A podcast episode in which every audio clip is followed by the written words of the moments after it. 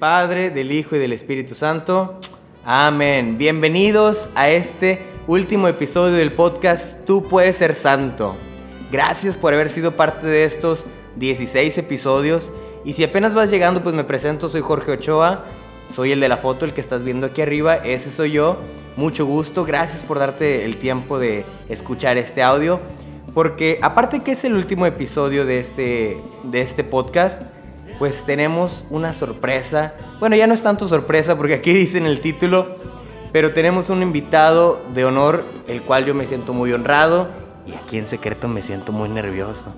Pero se va a ir, se va a ir pasando. Les presento a Monseñor Eugenio Andrés Lira, es mi obispo de Matamoros. Monseñor, muchas gracias por estar aquí en este podcast. Gracias, Jorgito, es un honor y también saludarlos a todos ustedes, amigas y amigos. Eh, qué bonito que haya este programa que nos ayude a entender que la santidad es para todos, que no es algo aburrido, algo para unos cuantos, sino que es para ti, para mí, para todos, porque el Señor quiere lo mejor para nosotros y como dice el Papa Francisco, no quiere que nos conformemos con una vida mediocre. Esta vida es tan bonita pero cortita que hay que echarle ganas y hay que alcanzar la meta, la santidad que es vivir el amor. Amén, amén. Y bueno, como siempre en cada episodio, tenemos la anécdota del episodio que en, este, en esta ocasión la va a compartir Monseñor. Así que, así que siéntete y prepárate para escuchar esta anécdota. Pues es una anécdota muy simple.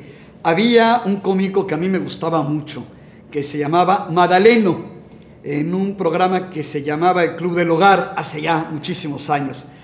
Y me moría de la risa cuando lo veía, ¿eh? Mi mamá decía que cómo podía ser yo tan simple, pero era de los pocos programas que de verdad me hacían reír. Y aquel personaje daba una receta, pero con mucho tiempo y elaborada, era muy sencilla. Era la receta de mole de guajolote sin guajolote. Y dice, no, ¿cómo es posible? Pero era genial porque describía todo lo que se hacía y era una receta chistosísima inventada por él, Claro. que era el mole de guajolote sin guajolote. Y yo digo que a veces nos pasa así en la vida. Queremos hacer muchas cosas olvidándonos de lo más importante, que es Dios. Y a veces hasta celebramos una Navidad sin natividad. Es decir, sin tomar conciencia de quién es el cumpleañero, el festejado. Dios hecho uno de nosotros en Jesús para salvarnos. Y el problema es que los que perdemos somos nosotros. A nadie le gustaría ir a un restaurante pedir un mole de guajolote y que recibieran mole de guajolote sin guajolote, porque el que pierde es el cliente. Claro. Pues si nosotros celebramos una Navidad sin Jesús, los que perdemos somos nosotros. Porque Él nace en Belén para hacer nuestra vida maravillosa. Una vida plena y eternamente dichosa. Y si no lo recibimos, pues los que perdemos, repito, somos nosotros. Tienes razón, Monseñor. Pues fíjese que hablando de- del nacimiento, coincide que en este día 25, pues la lectura dice, y los pastores volvieron alabando y glorificando a Dios por todo lo que habían visto y oído conforme al anuncio que habían recibido. Pienso yo que el, el nacimiento de Jesús impacta de una manera tan trascendente en nuestra vida que a nosotros lo que nos corresponde es, así como estos pastores que a lo mejor no estaban preparados, que a lo mejor no habían estudiado, que a lo mejor ni sabían cómo dar la noticia, pero dice que se van alabando y glorificando a Dios por todo lo que habían visto y oído. Sí, algo bien importante es entender que los pastores, aunque quizá no habían eh, tomado un curso bíblico o algo así, sin embargo, estaban abiertos a Dios. Esa es la clave. Estaban abiertos. Dice San Beda, interpretando ese pasaje del Evangelio, que hay que tomar en cuenta que se señala que era de noche, pero estaban cuidando a sus rebaños. Hacían lo que les correspondía hacer a pesar de la oscuridad del pecado, del mal y de la muerte. Ellos hacían su tarea. Y porque estaban haciendo lo que les correspondía en vela, estaban abiertos a Dios. Sabían captar sus señales y por eso pudieron vivir la Navidad, el nacimiento de Jesús, que era el esperado, el que venía a ofrecerles verse libres del pecado y alcanzar la vida verdadera de ser hijos de Dios, partícipes de su existencia plena y eterna. Hay que imitarlos, ¿eh? Claro, claro. Hay que estar abiertos. Dios nos manda muchos, muchos mensajes a través de su palabra, contenida en la Sagrada Escritura y en la tradición de la iglesia, a través de los sacramentos, a través de la oración y también a través de las personas, la propia familia y de las circunstancias. Nada más que hay que tener apertura y saber escuchar, saber ver. Sí, y de hecho, Monseñor, fíjese que todo esto me recordaba a la parábola del siervo sin entrañas. No sé si ustedes se acuerdan, es aquel hombre que tiene una deuda con un rey, digamos, ponle unos mil dólares. Eh, y bueno, va y le suplica al rey, por favor, por favor, quítame la deuda, es que no puedo pagarte. Y el rey dice, bueno, está bien, te perdono toda la deuda. Y pues este hombre se va muy, muy feliz, regresa, y, ay, sí, ya, me quitaron mil dólares de encima. Y se encuentra con su compadre, digamos que este compadre se llamaba Panchito. Se encuentra con Panchito y le dice, hey, compadre, tú me debes 50 dólares, págamelos de una vez. Y le dice el compadre, oye, pero pues es que yo no, yo no tengo los 50 ahorita, me pescaste un poco, eh, me pescaste corto, si quieres la semana. No, no, no, es ahorita o nunca. Y dice que este hombre lo manda con, el rey, lo, lo mandan a la cárcel. Bueno, ¿sabes que no me puedes pagar? Vámonos. Se entera el rey y lo manda a llamar. Y dice, a ver, yo te perdoné una deuda de mil dólares. Y tú que tu compadre te debía 50 dólares, ¿no supiste perdonarle esos 50? En este momento, en esta parábola, no, no quiero a lo mejor enfocarme tanto en el, en el perdón, que es ah, la esencia a lo mejor de esta parábola, pero sí quiero enfocarme que a veces nosotros hemos recibido tanto y tanto y tanto de Dios que creo que lo menos que nos corresponde es dar de ese tanto a los demás, compartir de que cuánto nos ama Dios, cuánto hemos recibido de Él, sus gracias, de, su de nuestra familia, nuestros estudios. Tener ese espíritu recíproco tanto a Dios como a las demás personas, como ser este canal de gracia de parte de Dios. Sí, volvemos al tema de la apertura. Todo es cuestión de apertura. Este Evangelio incluso puede interpretarse desde esa óptica. Aquel hombre tenía una deuda y recibió el perdón de esa deuda. Y él no se abrió, se cerró, vio solamente su propio interés. Por eso al encontrar al que le debía poco, no le perdonó la deuda. Le exigió, a mí págame, yo ve, ve por mí y lo demás no me importa. estaba cerrado. Y cuando nos cerramos, no nos percatamos de las grandes manifestaciones de amor que Dios nos da, de las grandes pruebas de su ternura, y tampoco somos sensibles a los que tratan con nosotros, a los que nos rodean, empezando por casa. ¿eh? Y entonces podemos ser así, una gente eh, sin misericordia. La palabra misericordia, eh, pues es muy bonita, eh, en latín hace referencia a la palabra corazón. Entonces me gustaba la explicación que, un hermano obispo hacía. Es poner el corazón del otro en el mío, dejar que el corazón del otro entre al mío, para apasionarme por lo que le está pasando. Pero si yo me cierro, si me cierro a Dios, como consecuencia voy a mantenerme cerrado y no me voy a abrir a los demás.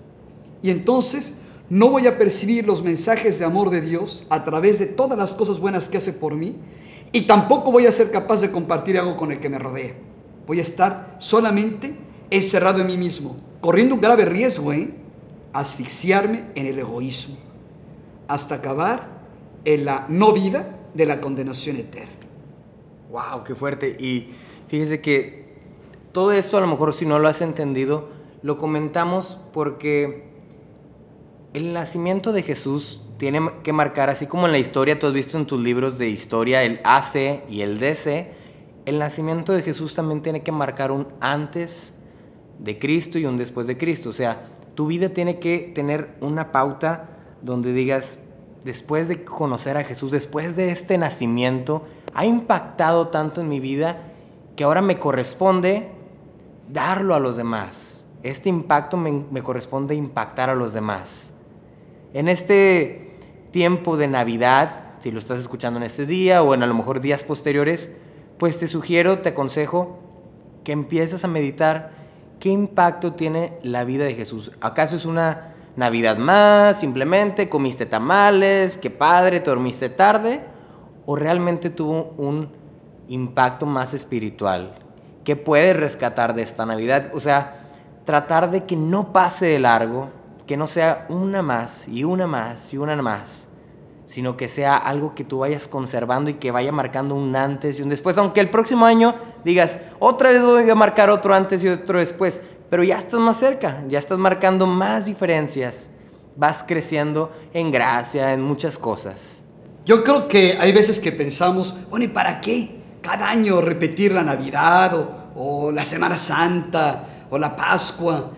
Bueno, yo les diría, yo en mi vida hice ejercicio, nunca, ¿eh? Nunca. Empecé a los 51 años de edad y por motivos de salud. Y ahora pues eh, los médicos y las personas que me apoyan me pusieron una rutina de pesas y cuerdas de TRX, y además de bicicleta fija. Y es muy interesante cómo uno se va dando cuenta que hay cosas que hay que repetir. Y va uno aprendiendo cada vez más hasta que domina la técnica y luego puede uno aumentar el peso porque ya sabe uno cómo hacer el ejercicio. De igual manera en la vida espiritual, hay que repetir algunas cosas para que aprendamos a aprovecharlas y a profundizar cada vez más. Y eso, así como las pesas desarrollan el músculo, la repetición del año litúrgico, de la Navidad, de la Pascua, de la Cuaresma, de todo esto, nos va haciendo crecer el alma. Es decir, nos va hinchando para permitir que Dios entre en nosotros con su gracia y nos dé fuerza para seguir adelante. ¿Qué necesitamos? Pues como los pastores en Belén, apertura, hacerle caso, recibir su mensaje y encontrarnos con Jesús que nace en Belén. Y yo diría, si me permiten, que el nacimiento en Belén nos enseña dos cosas, amor y esperanza. Porque a pesar de que la regamos al desconfiar de Él y pecamos, con lo que echamos a perder su proyecto original, Él no nos mandó a volar. Nos amó tanto que se hizo uno de nosotros en Jesús. Y nació en Belén para, amando hasta dar la vida, rescatarnos del bien que nos habíamos metido, darnos su espíritu y hacernos hijos suyos, partícipes de nuevo de su vida por siempre feliz. Y con esto nos habla la esperanza. Así nos enseña el Señor que el amor todo lo puede y que siempre hay esperanza. Aunque la haya regado en mi vida, aunque las cosas vayan mal en mi matrimonio, con mi familia, en la escuela, en el trabajo, y el mundo no sea lo que yo quería, podemos echarle ganas.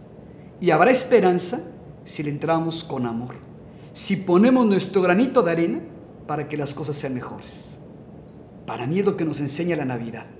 Y Jesús nos demuestra que aunque las circunstancias no sean las ideales, hay que entrarle. A Él no le abrieron las puertas en el mesón ni en casa alguna, ¿eh?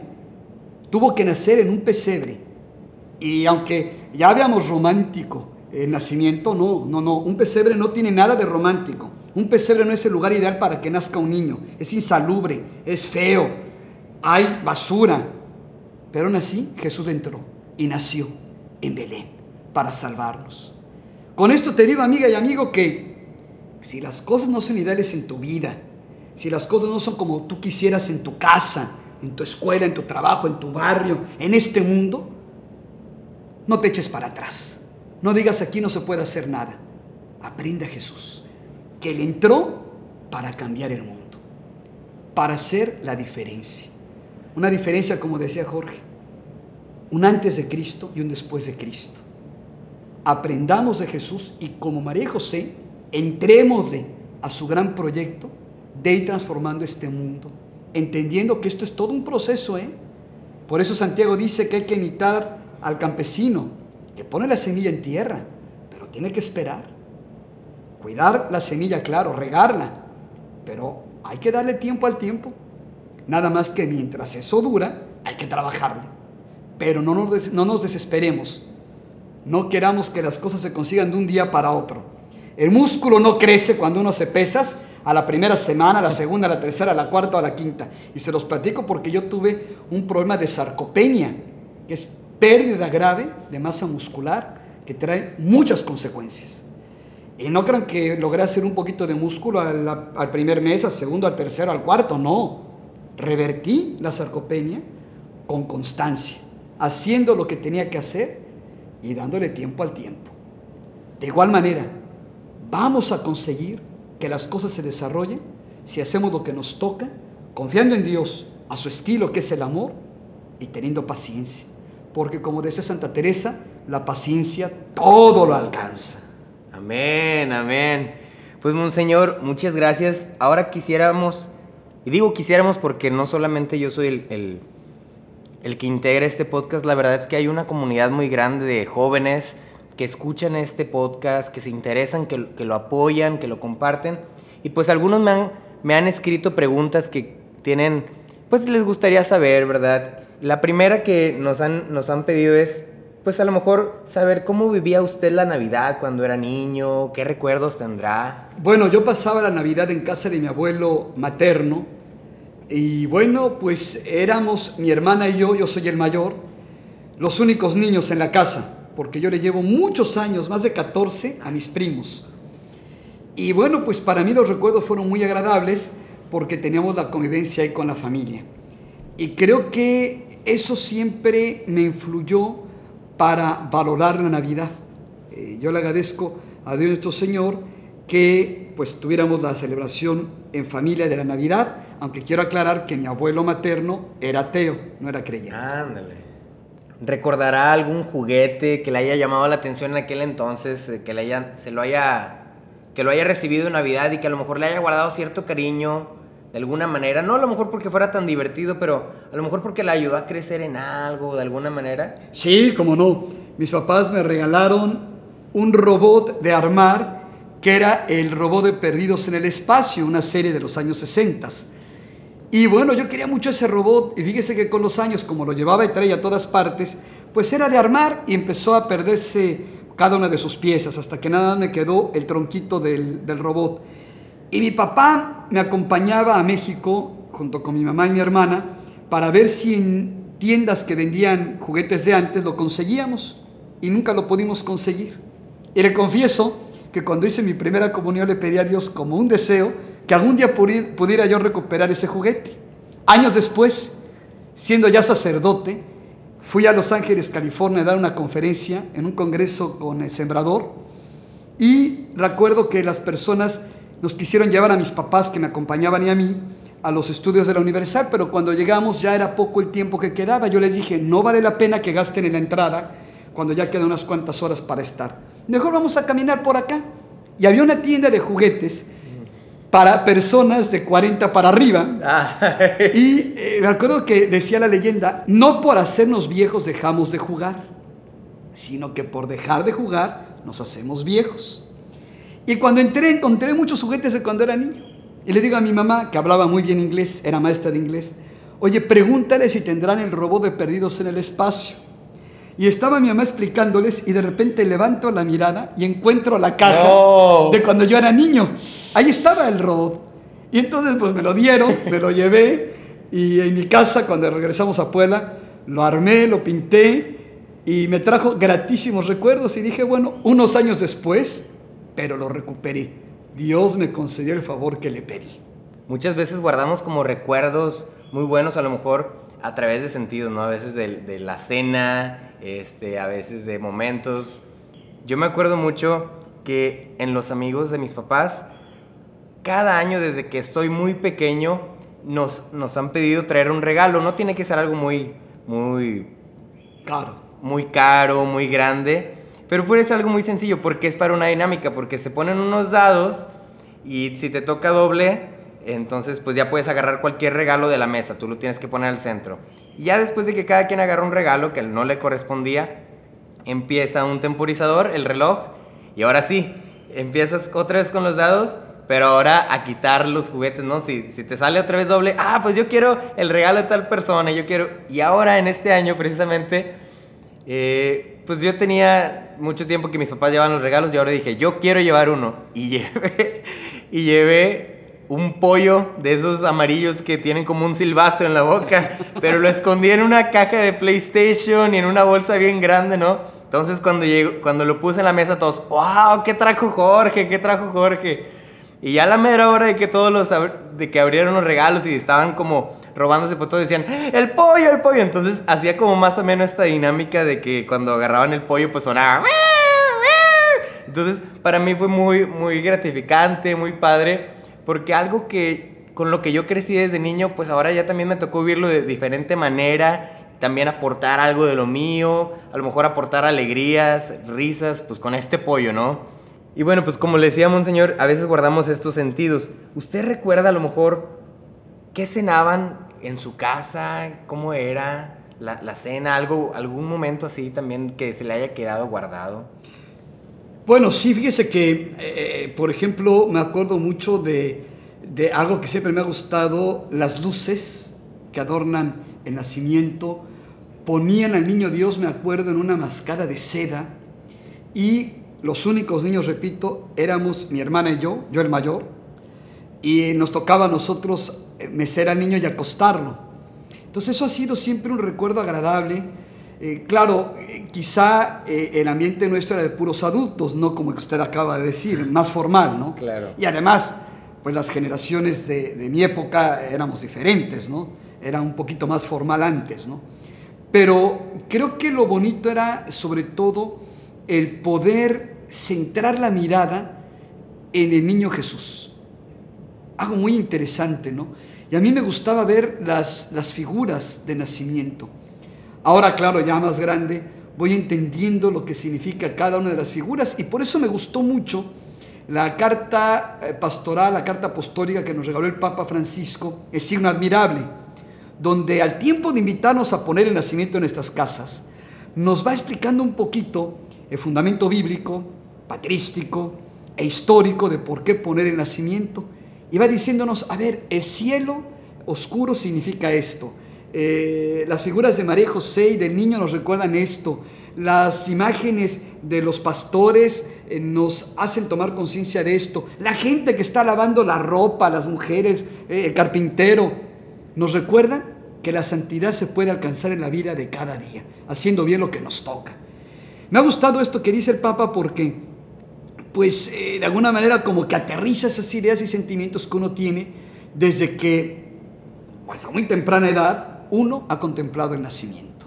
Monseñor, y en este, pues dándole un sentido más, como usted dice, más eh, cercano, más profundo, ¿cómo cree usted que a lo mejor un cristiano que ya está involucrado en grupo, que tiene su formación, ¿Cómo cree usted que deberíamos vivir la Navidad? No solo, no solo el Adviento, sino ya lo que es la Navidad. ¿Cómo cree que nos corresponde, correspondería algún laico comprometido, algunos jóvenes? Yo creo que con apertura, con apertura a Dios. Entendiendo que Dios interviene en la historia y en nuestra vida para sacarnos adelante. Y que lo hace aunque las cosas no sean idóneas y esto nos tiene que llevar también abrirnos a entender que no siempre el mundo es como queremos, que la vida no siempre es como soñamos, pero que es ahí donde Dios nos pide trabajarle. Es ahí donde Dios nos pide, como Jesús, poner nuestro granito de arena, como decía hace un rato, para que las cosas sean mejores.